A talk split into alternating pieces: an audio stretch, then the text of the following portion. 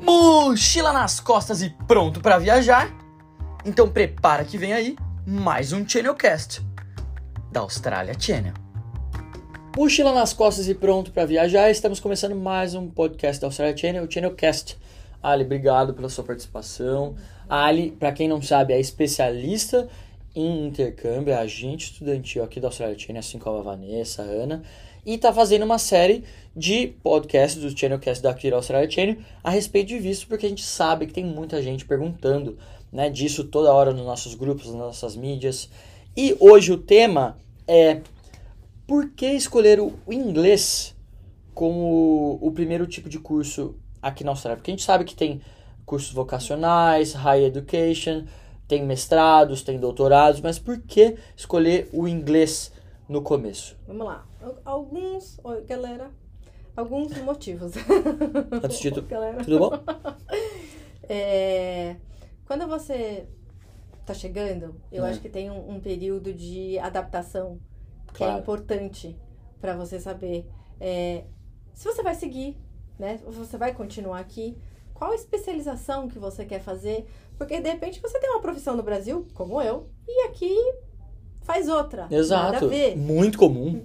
Super. Engenheiros que viraram Nossa. cabeleireiros, é, que trabalham com, com construção civil. E que gosta eram... e quer seguir. Não é porque Exato. trocou porque precisou. Não, porque aqui descobriu uma outra oportunidade. E se você vem do Brasil com uma especialização, num curso vocacional X, uhum. você perdeu a chance, de repente, de daqueles seis meses iniciais conhecer qual é a demanda da cidade de onde você está. Exatamente. Né? Conhecer coisas novas, é, uma área diferente de repente, ou até mesmo a sua área, mas algum tópico diferente dela. Porque, Exato.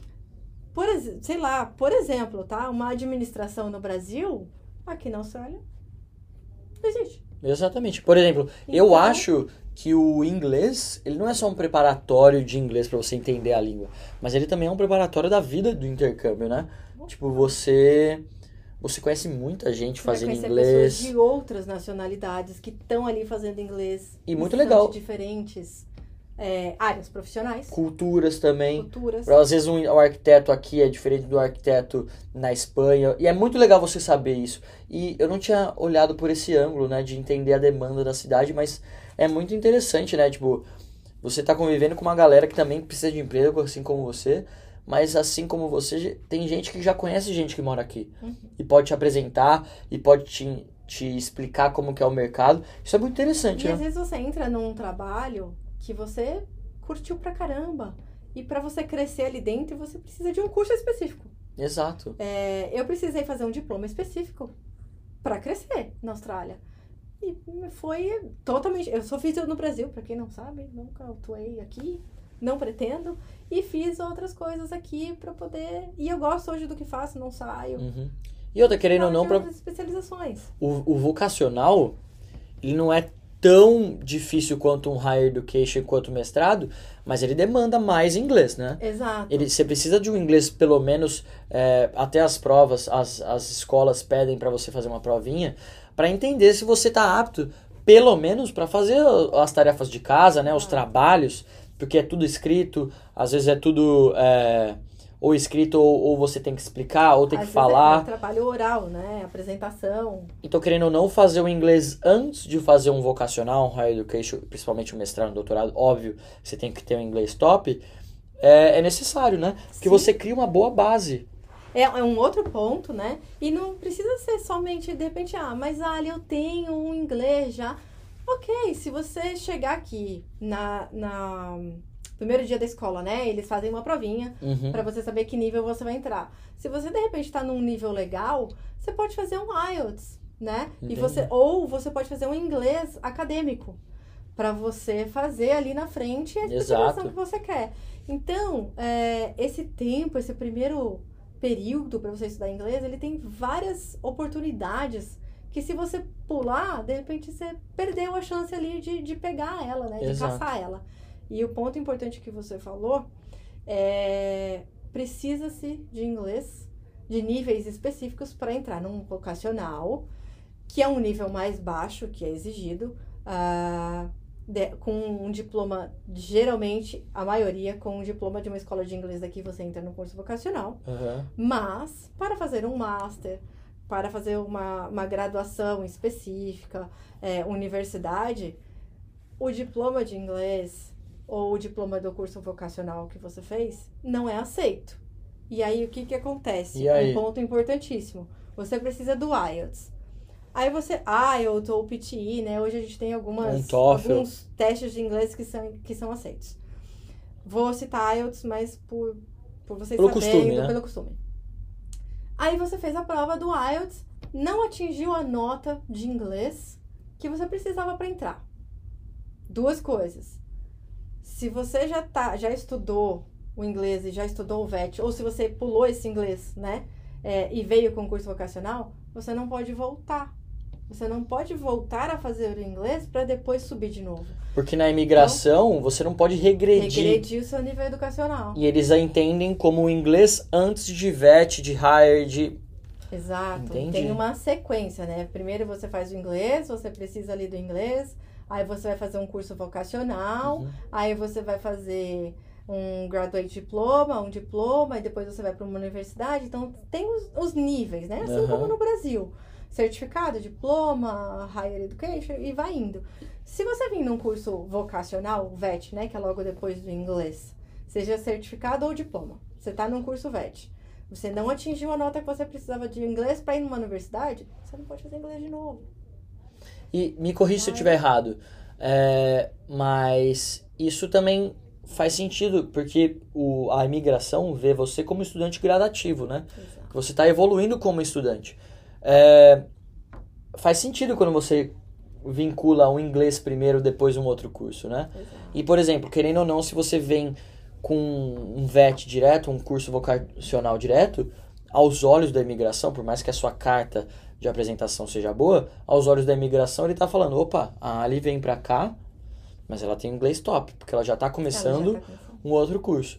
Então, querendo ou não, para você entender, eu acho, se eu fosse, é, eu vim fazendo inglês, mas se eu viesse agora para o Brasil, se eu pudesse dar uma dica, eu também faria isso, até porque hoje em dia os cursos são mais baratos, né? Você consegue é, fazer um, um, uma aplicação de um visto que tem um inglês e mais um outro de um valor mais barato que antigamente. Então, tá tudo facilitando para que você faça, tenha um caminho correto, né? Além de aproveitar o inglês para conhecer o ambiente. Exato. E tem um outro ponto muito importante. Para você aplicar direto para um curso vocacional, você precisa explicar o porquê você vai fazer aquele curso. Então, uhum. Então, vamos dar um exemplo, né? É... Um engenheiro hum. formado no Brasil. Ele vem para cá para fazer um curso de engenharia. Por quê? Porque ele é engenheiro. Então, mas por que, que ele vai fazer um curso de engenharia? É, aí a pergunta ah, é... tá, entendi. Que nem um, você vai fazer de novo? Exato. Você vai fazer de novo? Como é que você vai explicar isso? Existe sim maneiras de se explicar. A gente sempre toma cuidado, que é a famosa GTE, que a gente já falou em alguns outros channelcasts.